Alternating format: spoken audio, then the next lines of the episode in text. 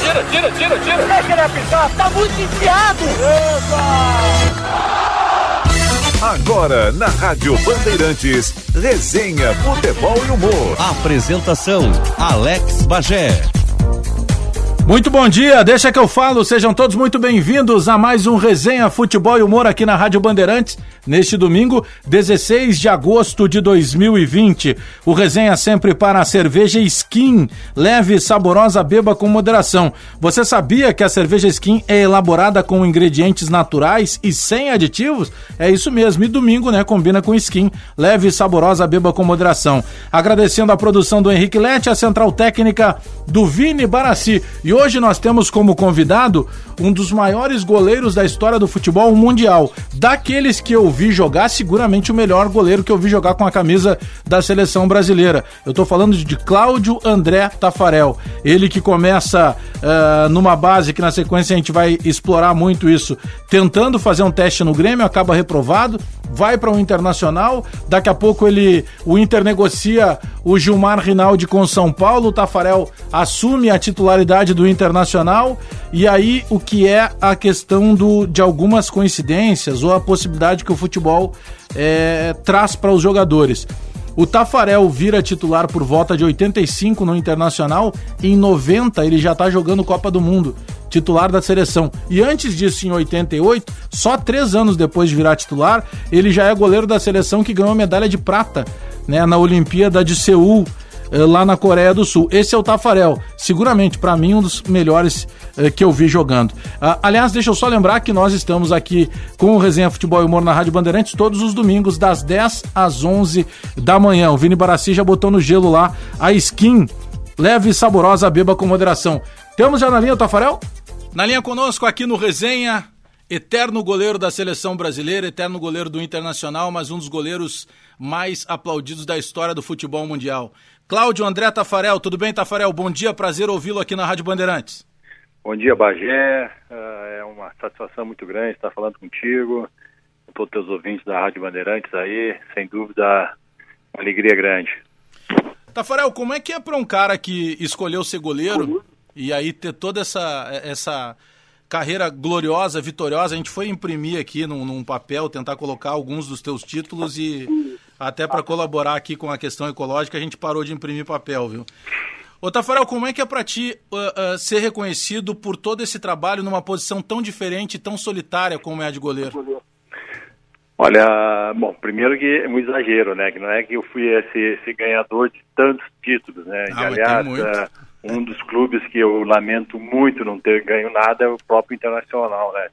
Então isso aí é sempre uma, uma tristeza muito grande e uma recordação assim que não me deixa feliz. Mas o futebol ele ele vai para frente, né? Então é, continuei, o internacional me, me, me, formou de uma maneira assim ó, muito muito boa e eu segui a minha carreira. Pena somente os títulos não vindo. Mas eu acho assim, cara, que é, um, é uma posição que eu acho que tu tem que nascer para isso, né? para ser goleiro é uma coisa assim que já vem dentro de ti, sabe? Essa, essa vontade. Eu lembro da, das minhas primeiras recordações, né? Em, em, querer ser goleiro, né? Era sempre aquela coisa de, de me jogar, de, de, de gostar de o pessoal chutar e eu tentar defender. Então, acho que ela é, assim, uma posição bastante assim, eu não vou dizer ingrata porque, puxa, sempre foi minha, minha maior felicidade, mas é uma, uma, uma, uma, posição de muito risco, né? Que tu, tu tem que estar muito preparado emocionalmente ao longo da minha carreira. Eu, eu, eu, eu senti isso aí, que era o mais importante, às vezes que o teu físico, a tua técnica, era o teu emocional, né? Porque tu saía de uma partida como um, praticamente um herói, defendendo um pênalti, fazendo grandes defesas, ou levando aqueles gols que eu levava e, e, tu, e tu, tem que sair já se recuperando para o próximo jogo. Então acho que isso é fundamental, né, para os goleiros, esse, esse lado psicológico, né? Agora, Tafarel, a gente está falando aí, eh, relembrando desse teu começo de carreira, e, e, as coisas do futebol, né? Talvez a gente possa até usar o termo coincidências. Quando tu acaba sendo promovido como goleiro do Internacional, do grupo principal, vamos botar ali mais ou menos por 85, é, tá saindo do Internacional o Gilmar Rinaldi, que estava sendo negociado com o São Paulo. E aí você se reencontra com a seleção brasileira. Isso é só coincidência? É uma coisa bacana, né? Não, foi assim, ó, E eu, eu, lembro muito bem que quando eu cheguei aqui no Internacional, tinha feito o teste ali por janeiro, eu me apresentei ali final de fevereiro e tudo mais, e eu lembro muito bem que o Internacional estava tava treinando aqui, se não me engano, cara, era para aquela seleção olímpica que foi representar o Brasil, né? Então eu vi a primeira vez o Gilmar treinando ali na, no, no, campo A, sabe? A gente ficava assim admirado e tudo mais. Acabou assim nem nem nem nos conhecendo naquela naquela época, somente um pouco para frente. Uh, e com o Gilmar tem uma outra lembrança muito legal, porque aí quando eu subi para o profissional, e isso foi lá por final de 85, 86 nós jogamos São Paulo Internacional no Murumbi. E o, Bagé, eu fiz uma partida assim que eu, que eu, que eu assim, tenho como uma das melhores partidas que eu fiz na minha carreira. Assim, a quantidade de defesas, defesas bonitas, difíceis. Tenho gravado esse jogo, é realmente uma lembrança ótima. Eu não conto o Gilmar. Agora, as coisas acontecem de forma rápida no internacional, né? Porque eh, já em 1990 tu começa e, e até hoje se considera muito é, quase que tu como um pioneiro para abrir um mercado que não se falava muito de um goleiro saindo do Brasil diretamente para um grande mercado de futebol como a Itália, quando surge a proposta para ti para jogar no Parma, né? Exatamente, é uma proposta que eh, na, na, na, na, primeira vez que eu escutei essa, essa, essa proposta ou notícia, ou, eu, eu, achei que estava até brincando comigo, né? Tipo, um goleiro brasileiro ir para a Itália. E aquela era uma época que o goleiro brasileiro não era valorizado, mas eu não sei se tu lembra muito bem esse uhum. período, mas era assim, era muito difícil, né? O pessoal olhar para o Brasil aqui, para o goleiro, é, o pessoal queria era atacante, o camisa 10, o fantasista, aquele cara que, né, que, que, que, criava, que fazia as coisas bonitas. O goleiro era o último a ser, ser visto, né? E quando chegou a proposta, eu fiquei, pô, não é possível, né? Eu lembro muito bem, nós saímos da Copa de 90, né, eliminados pela Argentina, no aeroporto, nós nos, nos preparando para embarcar, uh, para voltar para o Brasil, um empresário italiano encosta em mim e diz, tu quer vir jogar na Itália? Tipo, ah, o cara quer, quer me agradar agora aqui, ó. eu levei na brincadeira mesmo, sabe? Tem uma resposta assim meio que ridícula, né? Que ele estava brincando, aí chego no Brasil, uma semana depois ele liga de novo, diz, vem cá, tu quer ou não quer vir jogar aqui? E era o Parma que estava querendo me contratar. Então foi assim, sabe, um orgulho grandíssimo, uh, assim, me acrescentou muito na minha carreira, no, no meu modo de jogar, na minha vida pessoal, assim, foi uma coisa impressionante. E acho sim que abriu uma porta, mas não é que abrindo essa porta né, eu era o responsável por tudo, não. O responsável é aqueles que vieram depois, Dida, Júlio César, Adoni, Júlio Sérgio, tantos outros que passaram lá e fizeram um grande trabalho, né? Pois é, falando nessas eh, situações rápidas, né? Poxa, começa no Inter, daqui a pouco, em 1990, já jogando uma Copa do Mundo, e aí tu é, é chamado para jogar no país que tinha sediado a Copa do Mundo da Itália. E aí a gente está falando de um período muito curto, só que a gente passa também pela Olimpíada, por exemplo, de. Vamos pegar ali o ano de 88, que ali tu já mostrava uma qualidade que depois é, acabou é, te transferindo também, ou tu transferindo essa qualidade para as Copas do Mundo de 94 e 98, que era pegar pênalti, né? foi, foi, foi uma Olimpíada, realmente foi um privilégio fazer parte daquele grupo. Né? Era um baita time, né? Era um time muito bom, um time muito bem preparado. Eu lembro que na época não tinha aquele limite de idade, né? Então era tudo jogador já assim. Sim, eu era jovem, tudo, mas tinha jogadores de mais idade, uh, com mais experiência. Nós tínhamos um time realmente muito bom. Pena foi é, na, na final perder para a Rússia, né? Mas sim revelou tantos outros jogadores, né? eu inclusive, assim, eu acho que a, até aquela altura, assim, aqui nível assim de estado, um pouco de Brasil, eu, eu, já era um pouco em cima. Depois daquela Olimpíada foi impressionante, né? Acho que também a maneira, aquela semifinal contra a Alemanha, os pênaltis defendidos, é, e não posso esquecer também que minha esposa, atual esposa, né, porque agora era minha, é, não é nem namorada, estudava na PUC, uhum. André, e de repente tá, tá, tá lá no intervalo vendo os jogos, pô, mas tinha que fazer uma estátua para esse rapaz aí, não sei o que. Vai que quando eu volto das Olimpíadas tem que fazer um trabalho com, com um personagem, uma coisa, ela, ela escolheu a mim para fazer esse trabalho, né, e aí acabamos nos conhecendo, namorando e casando. Então, essa Olimpíada trouxe muita coisa boa para mim.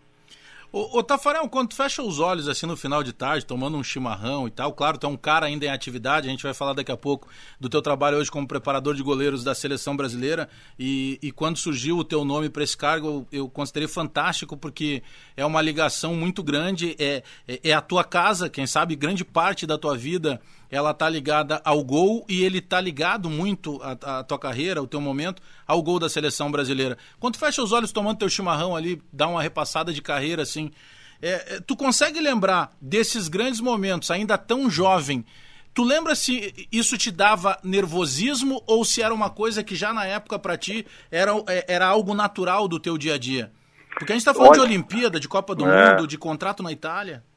Eu assim, ó, Bagé, uh, eu quando fecho os olhos uh, e fico assim um pouco viajando no passado, uh, vejo tanta coisa né, boa, tanta, tantas alegrias que, que realmente me deixa orgulhoso assim, tu dizer assim, puxa, eu, eu fiz o meu melhor, né? Eu acho que essa, essa é a maior alegria que eu tenho, né? De saber que mesmo nos momentos que, que eu falhei, que eu errei, que eu não ganhei, mas eu, eu, eu sempre fiz o melhor, né? Procurei dar, dar, dar tudo de mim, né? fazer com o coração, essa é uma coisa que eu sempre tinha em mente, eu tenho que fazer sempre o melhor. Uh, mas eu, eu, eu, eu, lembro muito bem que eu, eu sofri muito essa. Uh, tu, tu, tu, lembra que eu tomei uns gols assim que, ficaram marcados, né? Eu acho que isso, é, isso aí eu acho que eu, eu, eu, eu, eu devia muito essa minha pouca atenção. Eu era um cara assim e pá, já estava pensando em duas coisas, eu, puxa, não, não, não tinha muito assim, eu não jogava muito com a consciência, eu, eu jogava assim com a emoção do negócio, né, dava, como eu disse para ti, eu dava tudo de mim, e às vezes aquilo me prejudicava, né, mas ao mesmo tempo, acho que isso aí também me ajudou no sentido de não sentir pressão nenhuma, eu nunca, eu nunca assim fui para campo sentindo pressão uh, por um resultado que eu tinha feito mal no, no jogo anterior, num gol, numa situação, então, acho que isso aí me ajudou sempre a jogar com tranquilidade, né? Seja aqui no, no Internacional, que eu comecei, depois nos outros clubes, e também na seleção, né? Porque quando tu veste uma camisa da seleção, essa pressão, ela, ela, ela triplica, ela, ela aumenta muito. Então, acho que esse, esse modo de, de jogar que eu, que, eu, que, eu, que eu jogava na época, acho que me ajudou muito nesse sentido. Pois é, mas a gente, claro que Tafarel, a distância, né, como torcedor, é, a tua imagem sempre passava uma certa tranquilidade, sabe? O cara que tinha o controle da máquina, sabia o que tu estava fazendo, porque tem o goleiro que ele tem uma característica diferente, né? Ele é mais espalhafatoso para defender, é, tu era um cara mais seguro, é, e, e, agora há pouco tu chegasse a falar, pô, mas tem momentos lá que eu tomei alguns gols inacreditáveis. É igual o centroavante que erra gol, o goleiro faz Exato, parte é. disso.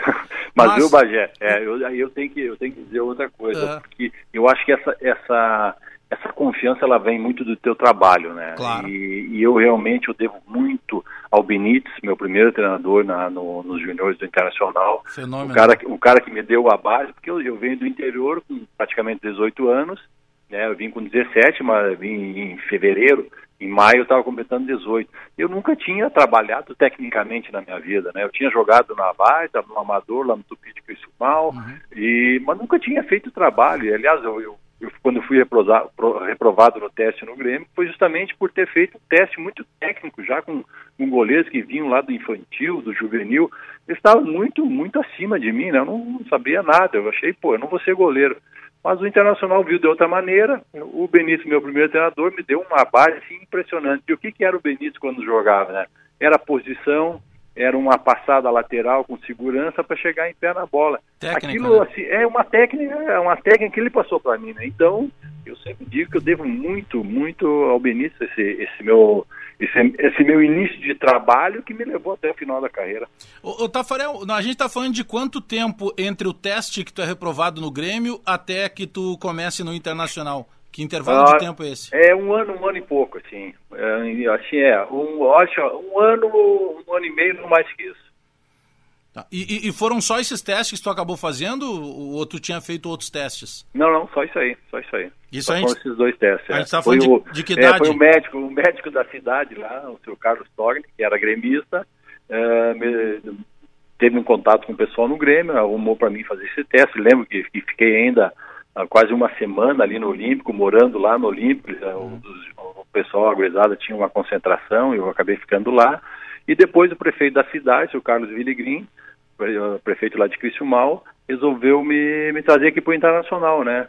E aí foi feliz, né? Isso com que idade, Tafarel? Então, é com eu acho assim que eu fiz o teste no Grêmio em 83 por aí, porque eu lembro muito bem do, do de ter visto o jogo ali no Olímpico do Grêmio. Uh, e depois foi em 84, 84 que eu fiz o teste no, no, no Internacional, em janeiro de 84. Pô, a gente está falando um ano depois, 85, tu já estava assumindo um foi, foi, foi muito rápido, foi muito rápido porque eu, assim como eu disse para ti, né, eu, eu logo entendi como é que era a maneira para jogar, né, eu, isso o Benítez que, que, que, fez tudo, né. Uh, daí teve em 84 aquela, aquele campeonato brasileiro de seleções, eu fui convocado uhum. para a seleção gaúcha, nós fomos campeões com, com tantos outros, o João Antônio, o Henrique, Balalo, uh, deixa eu ver mais, o Luiz Carlos, uh, Luciano, Polaco, ah, tinha uma turma muito grande aí. E, e daí fomos campeões e, e aí depois fui convocado para Sul-Americano, né, para a seleção brasileira que ia disputar o Sul-Americano no, no Paraguai. Isso aí foi já final de ano, assim, fomos campeões lá também. Em 85, Mundial com a seleção também de juniores. Aí, quando voltei, já voltei o profissional e e o Dalton Menezes me colocou para jogar. Foi muito rápido. Tafarel, uh, mesmo tendo ainda esse teu lado completamente ativo, ligado ao futebol, sendo preparador de goleiros da seleção brasileira e por toda essa carga de bagagem que tu carrega, simplesmente por ter esse nome Tafarel e significar tanto, um nome que a gente diz em qualquer canto do mundo e o cara vai relacionar, ah, foi o goleiro da seleção brasileira. É, é, tu sente falta do, do, dia a dia de jogar futebol? Em algum momento sentiu falta não, disso? Não, não, não. Pá, isso é uma coisa que quando eu, eu parei de jogar, quando eu decidi realmente, né, parei de jogar, e, e, aliás, se tiver tempo, posso até contar essa história, como, como claro. eu parei de jogar, porque Bagé foi uma coisa assim, muito, muito impressionante o que aconteceu. Eu já estava assim com 37 anos, uh, tinha acabado meu contrato lá no Parma, e tipo, ah, vou parar, não vou parar, e de repente aparece o Empoli, né, que era um, uhum. uma equipe pequena lá da Toscana, que estava lutando para não cair, né, para a Série B, e aí o diretor começou a me ligar, não, Matafarel, tu tem que vir, tu vai nos ajudar, tu é experiente, coisa, pá, diretor, mas eu não tô mais assim, aquele Tafarel de antigamente, né, cara, eu, eu sentia já minhas limitações, né? E como eu sempre fui muito exigente comigo mesmo, eu, eu fui o primeiro a sentir isso aí, né? Que para chegar na bola tinha que fazer muita força. E comecei a treinar com uma gurizada de 18, 20 anos. Pá, os caras voavam, né? Eu, eu me arrastando, né? Então eu sentia muito, muita, muita tristeza com isso tudo, né? E eu pensei, pô, mas eu acho que é a hora de parar, né? Aí o cara insistindo, insistindo, isso aí foi, pô, uma semana, Aí uma terça noite assim, o cara, eu disse para ele, tá, diretor, então eu vou para aí, eu vou, vou aí, aí eu vou, eu vou assinar o contrato tudo e vou, vou fazer meu melhor, não sei o que. Pá, então já vem quarta de manhã cedo, porque nós temos dois períodos, aí tu já pode jogar no domingo, te dá uma beleza. Eu tava com um carro praticamente zero quilômetro. Peguei esse carro na garagem, tô, eu tô indo em direção à, à autoestrada, né? Era para chegar antes de chegar no pedágio, coisa, o carro, pum, dá uma pane, para eu consigo ligar, quando eu vou acelerar, ele pum, para. Então, consegui chegar em casa assim, sem, sem poder acelerar muito. Estacionei o carro e já era um momento assim de levar os filhos do colégio, né? Sim. A gente levava sempre de bicicleta para uma cidade pequena, eu com, uma, com, com um na garupa e a minha esposa com o outro na garupa. E aí estamos indo assim, quando estamos voltando, cara, passando uma ponte bem no centro assim, Aí ela disse, e agora? Quando ela diz e agora, pô, parece que caiu uma ficha na minha cabeça, cara, mas no mesmo momento eu parei de jogar. Aí ela parou a bicicleta assim e disse, como assim? Tu parou de jogar? Tu falou pro, pro diretor que tu ia lá te apresentar? Eu disse, não, agora eu parei de jogar. Assim, ó, aquela, aquela clareza caiu naquele uhum. momento. Cheguei em casa, ligo pro diretor, diretor, o negócio é o seguinte, parei de jogar, tentei contar a história, mas o cara, eu acho que não acreditou muito, o diretor, assim, se viesse a Juventus hoje, era, seria a mesma resposta, parei de jogar. E a partir daquele momento, assim, aquela decisão foi muito clara, Uh, eu acho assim que foi Deus assim que, que colocou a mão e disse, bom, é tua hora, para de jogar.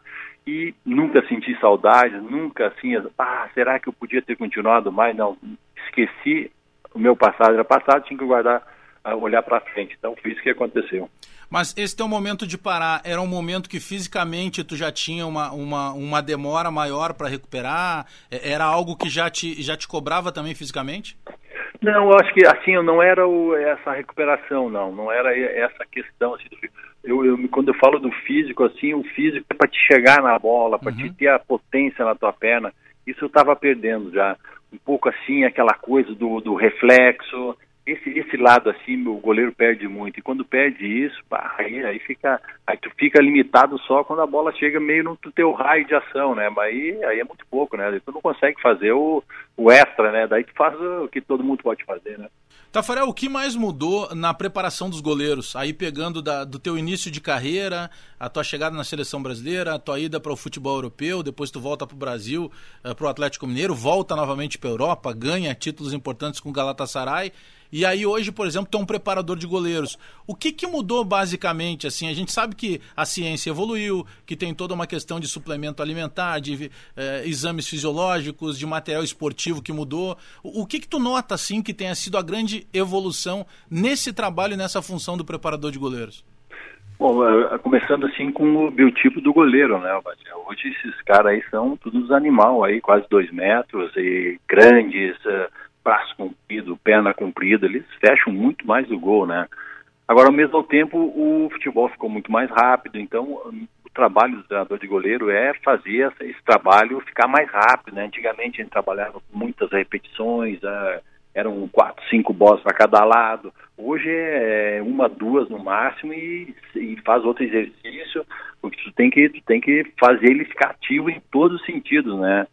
Então, acho que isso é importante, né? O trabalho ficou realmente uh, não tão longo, mais curto, mas muito mais, uh, assim, uh, terminado, para deixar o cara realmente pronto para o jogo, né? O futebol hoje evolui dessa maneira. E também essa última evolução com o goleiro que, que tem que jogar muito com os pés, eu acho que essa, essa preparação é importante também, não depende muito do treinador de goleiro, mas depende um pouco dele também, do próprio goleiro, sentir muita vontade para jogar, ter essa calma, porque hoje o goleiro tem que ser muito mais calmo com o pé, não é fácil, é, é difícil quando tu é pressionado e tudo mais, mas acho que os goleiros brasileiros estão se defendendo muito bem nessa, nessa questão aí.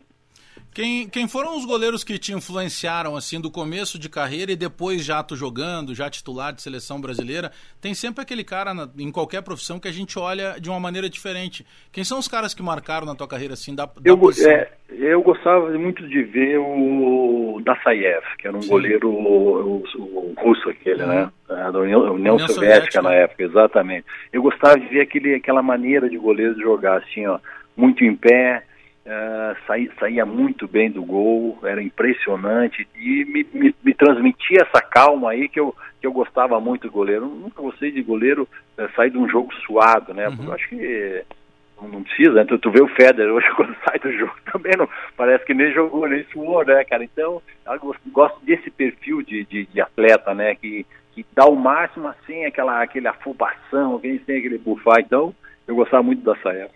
Tafarel, é, tu, acaba, tu acabou jogando ao longo da tua carreira com grandes zagueiros, contra grandes atacantes. Quem, quem, quais foram os zagueiros, dá para citar aí quantos tu julgar necessário, que te passavam tamanha tranquilidade de jogar, ou em clube ou em seleção?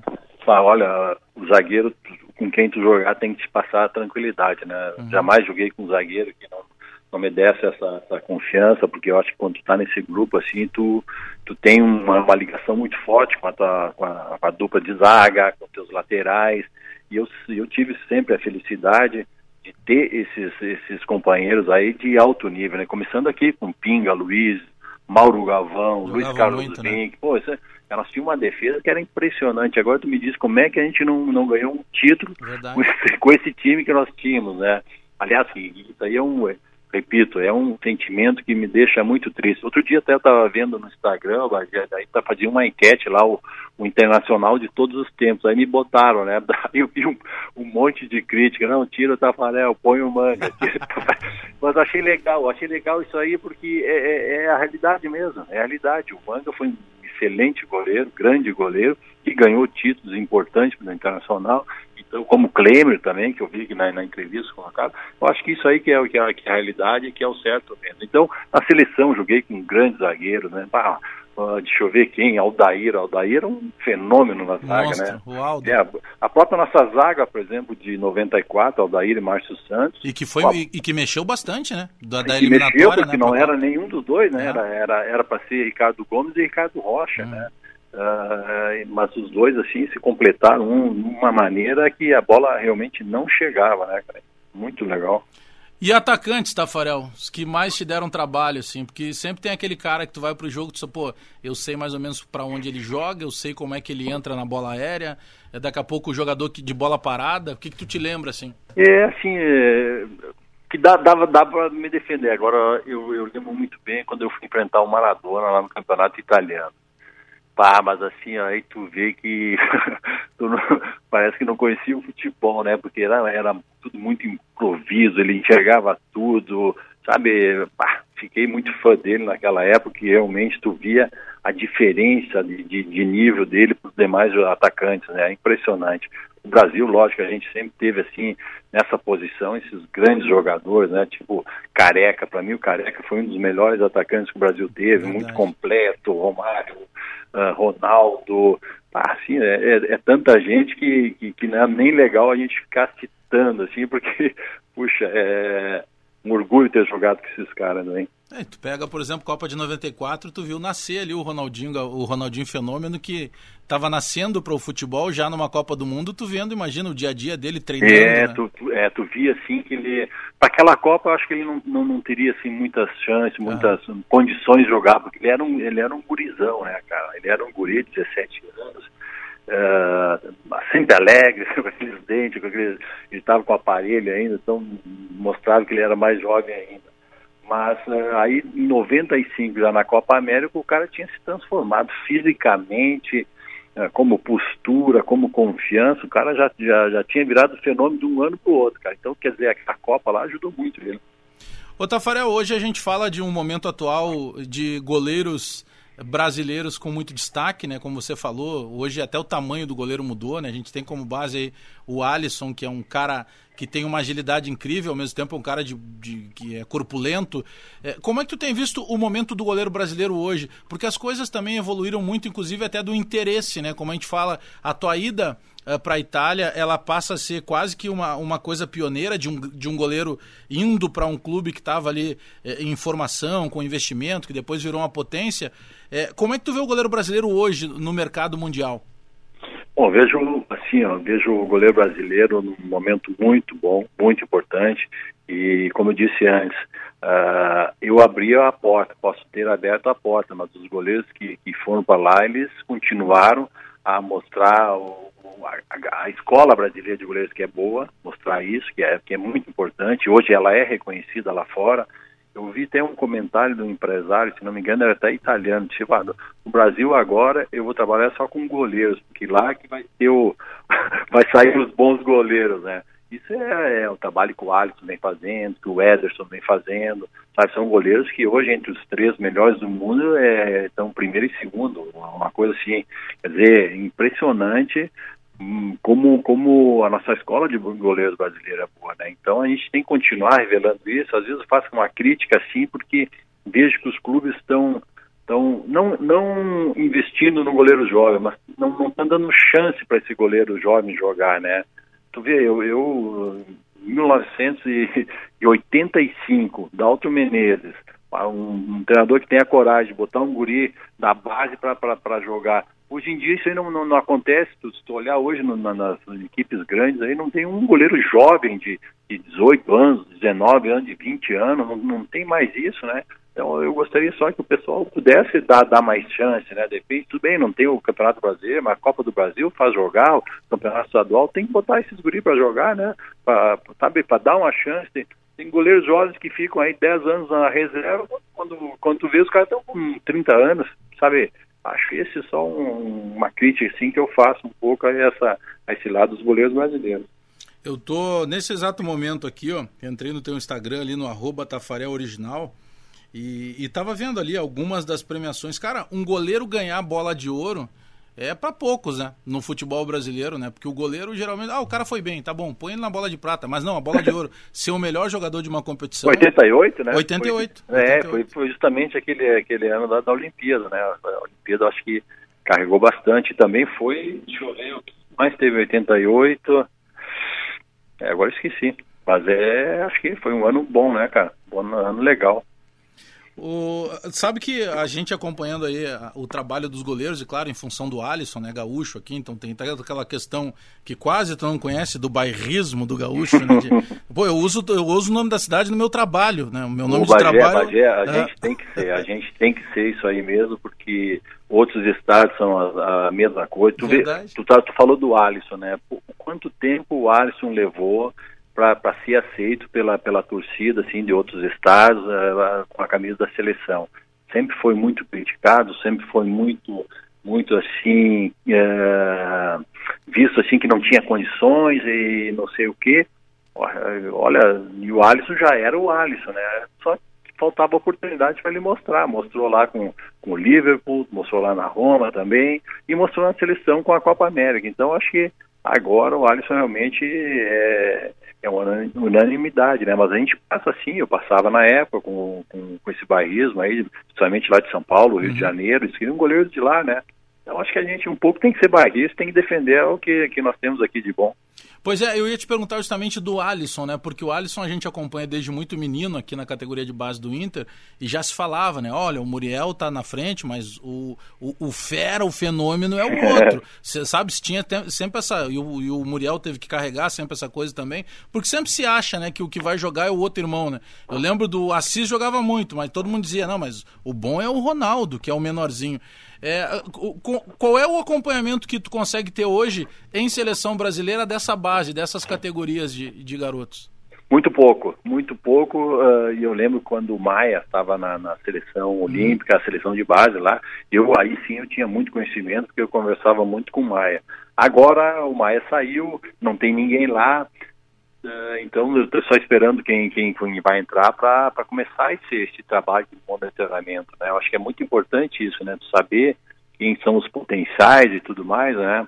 Uh, e nós temos assim uh, muitos jovens que saíram, acabaram saindo já do Brasil para ir jogar fora, de repente esperando a oportunidade, não estão jogando, mas a gente mais ou menos sabe onde estão e estamos esperando assim essa, essa evolução, né? Agora é importante esse, o seguir, o acompanhar, porque é o futuro, que eu muito disse, né? Eu lembro muito bem, o Assis era um, era um craque, né? Um pé na esquerda, assim, meio marrentinho, mas era, olha, e aí vem o Ronaldo, né? Que é um fenômeno, né, cara? O, Muriel, sempre muito bom goleiro tudo mais. Agora, o, o Alisson é, é, é algo, né? Impressionante, né? A técnica dele, assim, te deixa, assim, de boca aberta, né? Ô Tafarel, da tua infância lá em Criciúmal, e aí quando começou a aparecer na tua cabeça essa possibilidade de, de, de tentar fazer um teste, vem fazer no Grêmio, não dá certo, vai no Inter, dá certo. Se tu fosse botar um roteiro, tu, tu imaginava tudo que tu conquistaste? Porque a gente está falando de um cara que ganhou Copa do Mundo, um cara que ganhou é, a medalha olímpica, um cara que chegou é, a, ser considerado aí por muitos é, o melhor goleiro ou pelo menos um dos principais goleiros do futebol mundial. Quando tu para ali na hora do chimarrão ali, tu, tu em algum momento passa isso na tua cabeça. Quando tu olha ali, eu sei que tu tem o teu cantinho aí com teus prêmios. Ô, Bagé, ainda bem que tu não, não fala na hora do vinho, né? Porque se tu falar na hora do vinho, os caras me falam, pô, esse cara só bebe vinho mesmo. Mas uh, eu acho que assim, cara, eu quando, quando tinha aquelas enquetes na, na época do primeiro grau lá em Criciúmal, aí Sim. dizia assim, o que tu quer ser de grande, né? Que é jogador de futebol, né? Aí vim pro Internacional, comecei a jogar. Aí eu lembro assim, pô, quando eu falava jogador de futebol, eu não sabia que era isso aqui. isso aqui é muito bom, né? Não, não tinha ideia. Eu queria ser um jogador, mas não sabia o que. que... Não, não, não é como hoje, né? Hoje o guri, ah, esse adolescente, essa criança, olha na televisão e vê os, os fenômenos, pô, quero ser jogador de futebol, que porque hoje a gente vê tudo, tudo que acontece com os caras. Antigamente não, não tinha essas ideias e tudo mais, né? Então acho que foi uma das, das, boas coisas que, que, aconteceu na minha vida, que eu nunca fui assim de, ah, de, de projetar, pô, passei aqui, não, agora eu quero ir para lá, vou fazer uhum. isso aqui. Assim, eu, eu trabalhava e deixava as coisas acontecer. acho que Deus me abençoou sempre muito. Isso, isso é uma coisa que eu não posso deixar de falar em qualquer entrevista, né? Que Deus realmente abençoou a minha vida, minha carreira, me deu grandes oportunidades, me deu força, sabe? Então, é, assim, era confiando em Deus, trabalhando e dando passo a passo dentro do, do daquilo que estava assim o, o teu caminho aberto. Tu era um goleiro, Tafarel, mais religioso ou mais supersticioso ou um pouco de cada um para um ritual pré-jogo, assim? Não, eu sempre fui de muita fé, muita fé e essa fé me dava essa tranquilidade. Uh, superstição zero, não, não tinha superstição nenhuma. Uh, podia usar qualquer cor de camisa, dar ré, aqui pra frente. Uhum. Tem gente que não pode dar o ré quando chega Sim. no estádio, isso é incrível. Não né? dobra para a é, esquerda. Cada um, cada um, cada um tem sua mania. Eu era somente essa festa, a confiança, esse trabalho, isso aí que me, que me deixava tranquilo. Agora, de tudo isso que a gente está falando, é, por exemplo, aí tem a tua decisão lá de uma hora para outra, tá lá pra, pra, levando os filhos para o colégio de bicicleta, é uma história incrível, dá um livro. E aí tu, pô, não vou jogar mais futebol. É, como é que vem depois a ideia, que eu imagino que daí no primeiro momento, poxa, a tua esposa imagina, pô, tu vai parar com essa loucura toda de viagem para cá, viagem para lá, e aí tu volta novamente ao futebol. Como é que foi essa transição, assim, de dizer para ela de novo, olha, tô voltando para as viagens? Olha, é, é, é uma coisa assim que eu pensei, bah, agora eu vou ficar tranquilo em casa, ah, um tempo assim, umas pá, tu sabe que a gente, o homem precisa trabalhar, o homem claro. precisa ter uma ocupação, porque eu lembro assim, eu chegava a ficar de pijama até o meio-dia, aí começou a ficar demais, né, cara? Tipo, o que é isso? Aí não, não dá, e aí tu, tu não tem mais aquela tua responsabilidade, parece que tu é um inútil e tudo mais, pá. E aí, cara, aí eu, duas coisas que eu não queria fazer uh, quando eu parasse de jogar, né? Que era ser empresário de futebol e ser treinador de goleiro. Acabei sendo as duas coisas, Bagé. Isso aí foi uma coisa incrível, né, cara? Primeiro fui com o empresário, com o Paulo Roberto, nós, nós abrimos o escritório junto, foi muito bacana trabalhar com ele e tudo mais. Depois de cinco anos cheguei à conclusão, acho que não é, não é esse o caminho que eu tenho que tomar e tudo mais. E aí apareceu a oportunidade com o Dunga na seleção de 2010 para ser olheiro lá.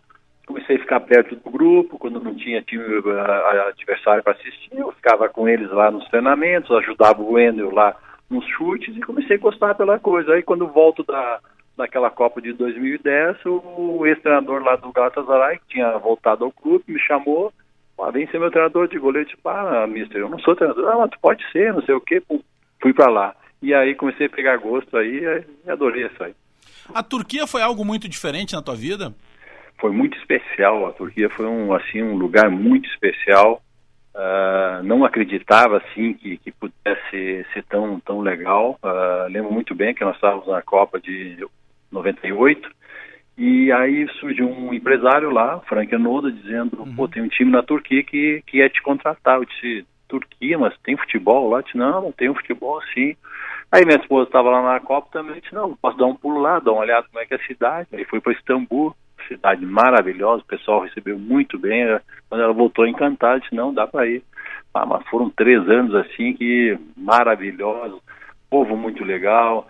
O país é um país muito jóia, acolhedor, bonito. O clube nem se fala e tivemos ainda a felicidade né, de ganhar aquela Copa UEFA, Supercopa, sabe, títulos muito importantes lá para o futebol turco. Então, bah, olha, tem, tem muita coisa legal de lá.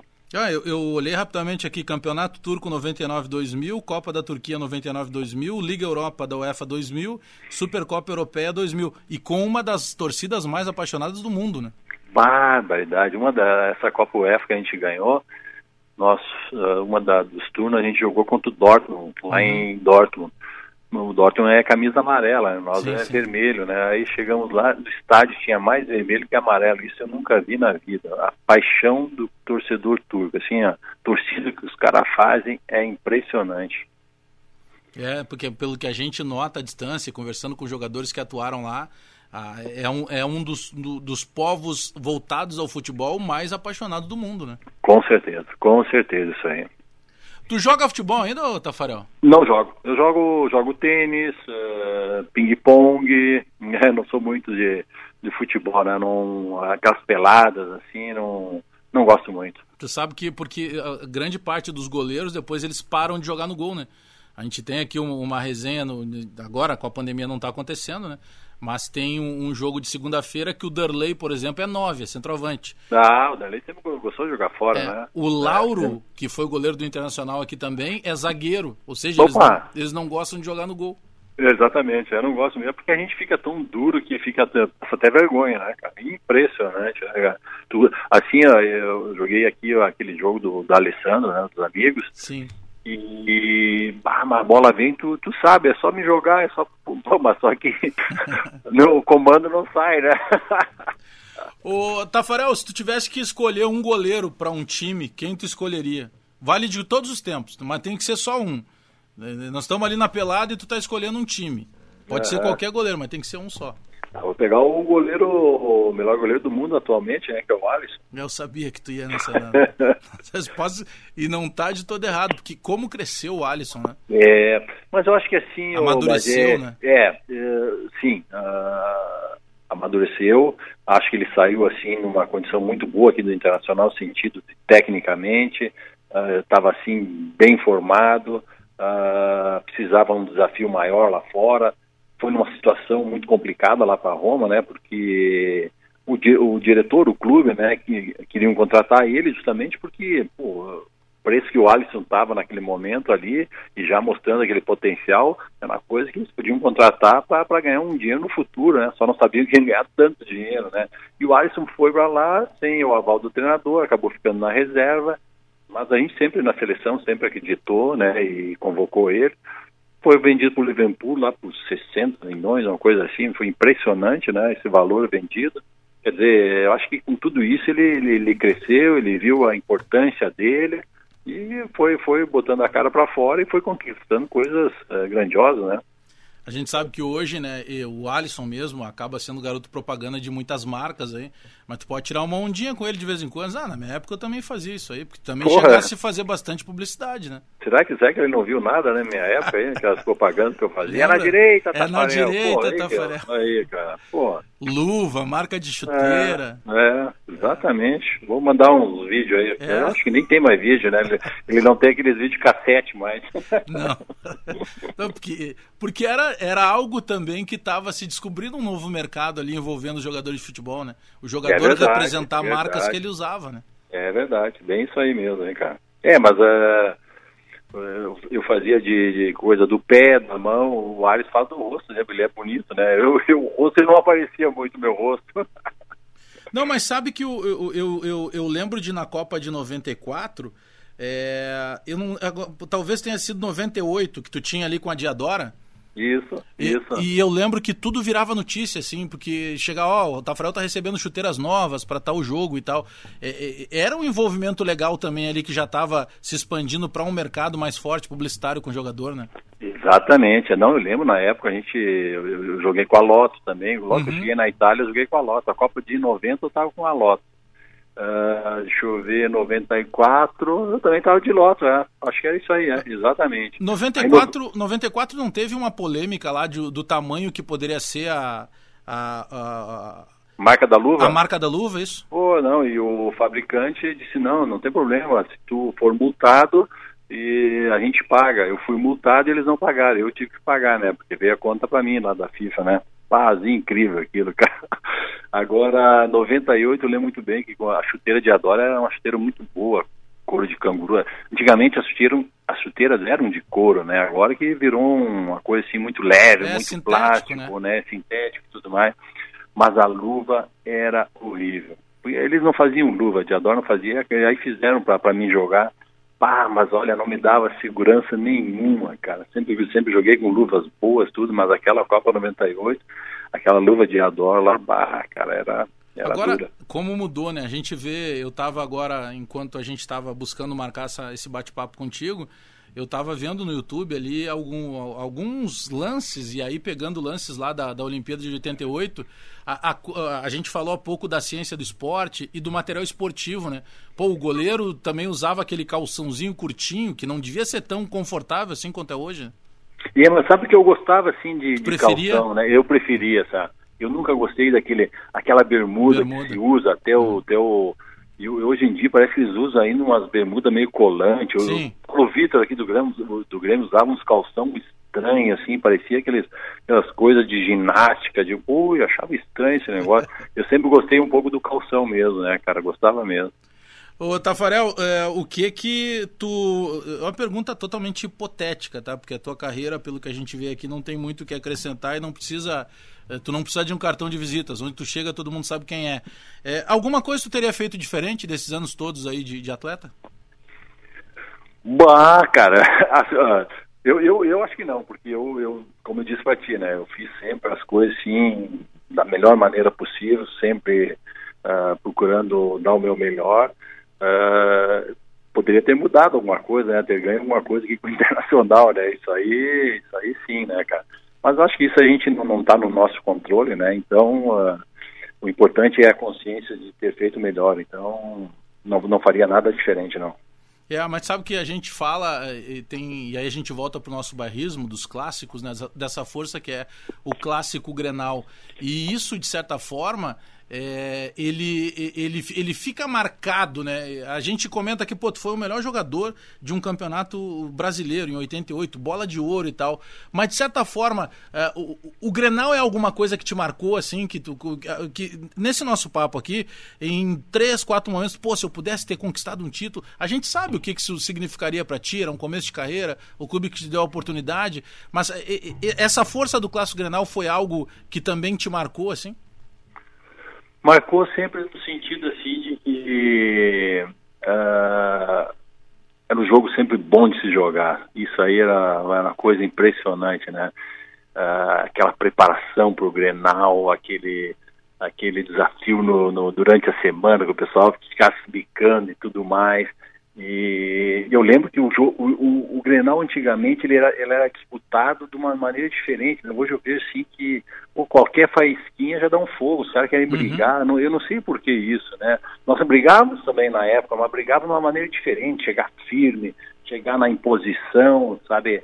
Mas não, não, não, não naquela, né, né, né, nessa violência de brigar. Eu acho que está totalmente errado esse comportamento desses jogadores, né? Não, não, não existe isso. O jogo, tem que ser disputado com, sabe, com virilidade, com força, com determinação. Ah, não, querer brigar, qualquer coisinha já saindo soco. Isso aí tá tudo, tá tudo muito errado, né? Agora, esses grenais aí sempre, me deixavam sempre muito, muito preparados, né? Independente, assim, porque quando tu, tu, perde um grenal, segunda-feira eu já estava lá treinando, cara, já estava lá me dedicando, já estava querendo passar aquela borracha por cima. Quando sofri aquele gol do Jorge Vera, lembro muito bem outro dia, botei meu calção, vou lá pro gasômetro, corrida, aquela era a maneira de eu, de, eu, de eu esquecer e começar uma vida nova. Então, a própria derrota, ela me, me, me fazia crescer mais, dizendo, porra, tenho que melhorar, tenho que dar mais de mim. Então, acho que é esse caminho que eu encontrava, nesse, principalmente nos grenais. Esse gol do Jorge Vera, citado por ti, é... o que que passa na cabeça no momento, Tafarel? É, passou duas coisas na minha cabeça. Eu digo assim, na, na, a preparação da jogada, quando tu tá indo em direção é, à bola. Eu, eu já estava pensando para quem eu ia largar lá na frente. Já né? a reposição. Comecei, é, a reposição. Comecei, por isso eu disse para ti, né, que eu, eu, era um cara muito, muito afoito, assim, muito... Que melhorei muito na Itália, cara. Na Itália, meu, meu treinador de goleiro já, já já me viu assim, aquele, aquela jeito meio agitado, disse, não, tu tem que começar a estudar bem a jogada, primeiro faz uma coisa bem, depois tu estuda. Então me deu umas dicas importantes que me acrescentaram, mas naquela, naquele gol específico, veio aquela bola do fundo lá do Jorge Veras, eu comecei a olhar para frente, pô, para quem eu vou largar? Uhum. Os próprios zagueiros também já se viraram de costas, porque a bola era muito fácil, né? E acabou que eu não olhei para a bola, pega o meu braço errado e entra, né? Então foi lastimável, né? O, o Tafarel, o, o, a gente tá falando de várias coisas aqui, linkando com a tua carreira de atleta, a tua carreira de preparador de goleiros. Tu era um cara que trocava camisa com adversário, com, com pessoas que tu gostava? Com, como é que era na tua época de jogador?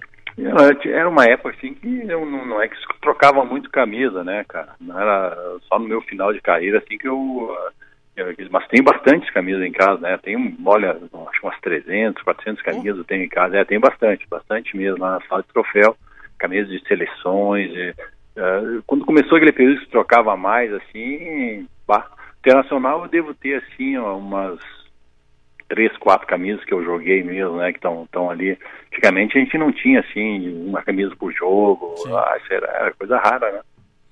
Eu lembro de uma camisa tua da época do Inter, da, patrocinada ainda pela Aplube.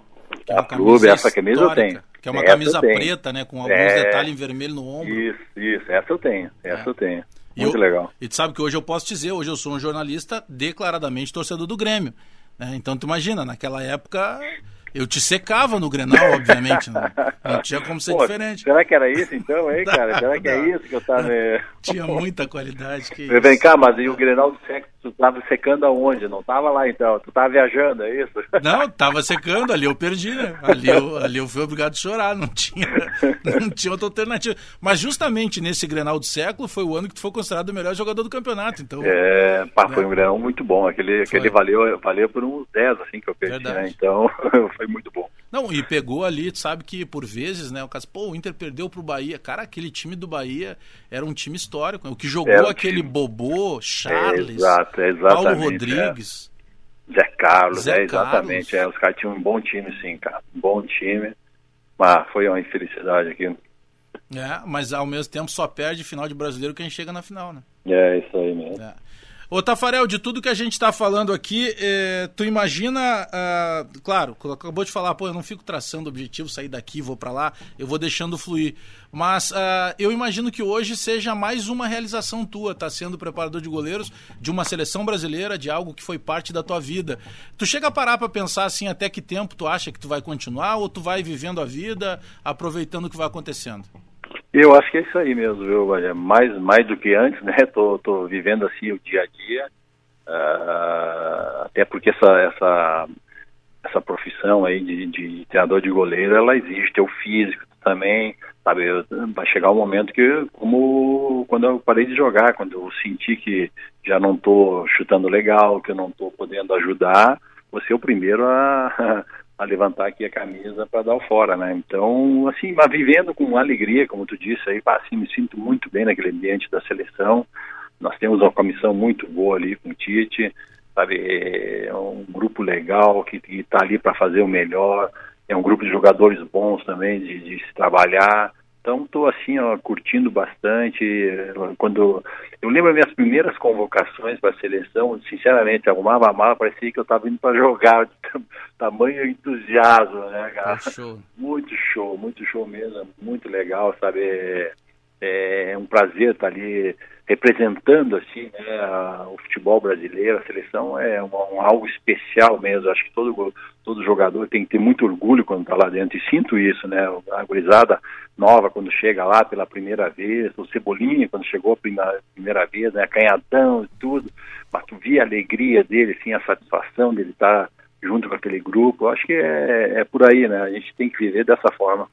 Agora tem uma situação, o Tafarel, e, e é impressionante assim para as pessoas que eh, talvez nunca tenham falado contigo e nunca tenham acompanhado tu mais de perto, inclusive hoje novamente na seleção brasileira, não tenha a ideia eh, do quanto para ti é tranquilo algo que não tem como a gente falar de uma maneira tranquila quando a gente fala no teu currículo, porque é algo muito grande, tu trata isso com uma naturalidade incrível.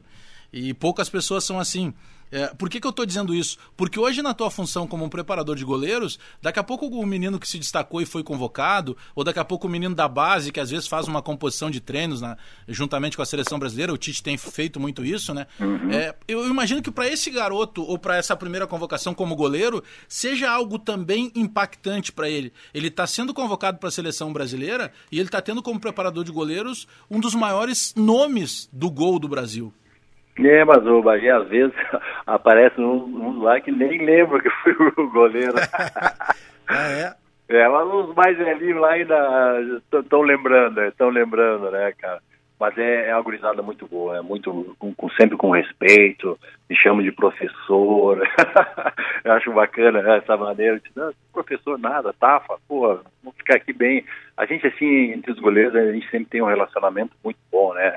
A gente tem que ser muito amigo, tem que, tem que realmente estar junto, estar tá sofrendo, tá, tá alegrando, tá, mas estamos sempre juntos, né? Então, é muito bom esse pessoal que tem, tem ido para a seleção, né, sendo convocado aí, mas isso aí nos enche de alegria. O Tafarel, ser humano, tá? Porque a gente tem que separar o Tafarel mito, o Tafarel, um dos maiores goleiros da história do futebol no mundo, o Tafarel que daqui. Talvez não tenha parado para pensar nisso. Daqui 100 anos, quando nenhum de nós estivermos mais aqui, É, todo mundo que entrar, por exemplo, na, no, belo museu da CBF, lá da Seleção Brasileira na Barra da Tijuca, no Rio, ele vai ver lá toda uma história. Ah, ele não viu, ele não era dessa época, sim, mas ele vai saber que teve um goleiro que ficou por muito tempo sendo titular da seleção brasileira chamado Tafarel. Mas esse cara é um ser humano. Naquele momento do vinho, vendo um jogo, tá só tu na tua casa, lá ou com alguns amigos. O Tafarel, ser humano, ele também é corneteiro quando tá vendo o jogo? não, eu, uh, eu, eu, eu, tento analisar o jogo para ver o que está dando certo, o que está dando errado. Bom, com os goleiros eu, eu sou crítico. Com o goleiro, sim. Não gosto do goleiro que, que faz aquela defesa assim uh, para valorizar, bola que vem em cima, uh, o cara quer saltar. Quando dá para pegar firme não pega e dá soco também, então, critico. Eu, mas assim, sempre quando estou em casa, né? Não, jamais vou criticar alguém publicamente, porque eu acho que não é legal. Cada um tem uma maneira de jogar. Uh, meu jeito é, seria assim de, de, jogar com essa, com essa técnica, fazer sempre a coisa um pouco mais difícil, fazer o diferencial, coisa que às vezes eu, eu falo para os goleiros jovens, né? Hoje, soco, saltar, todo mundo está fazendo, faz alguma coisa diferente, né? Pega essa bola firme, faz a simplicidade, mostra, mostra esse, teu, teu, teu modo de jogar, né? Então, com os goleiros, sim, muito crítico. Sabe que eu falo muitas vezes com o Dunga, tenho a maior honra de dizer, pô, um cara que eu peguei autógrafo do Dunga em 89, naquele título de vocês da Copa América, 1 a 0 no Uruguai. Opa. E eu, quando menino, ainda peguei autógrafo do Dunga e tal. Eu morava aqui na Zona Sul de Porto Alegre. E, e hoje o Dunga é um amigo, a gente está sempre trocando mensagem. Ele é um cara muito envolvido hoje com toda essa questão social. Demais, em meio a essa pandemia. O Dunga te deu muita dura, Tafarel, nos momentos de seleção?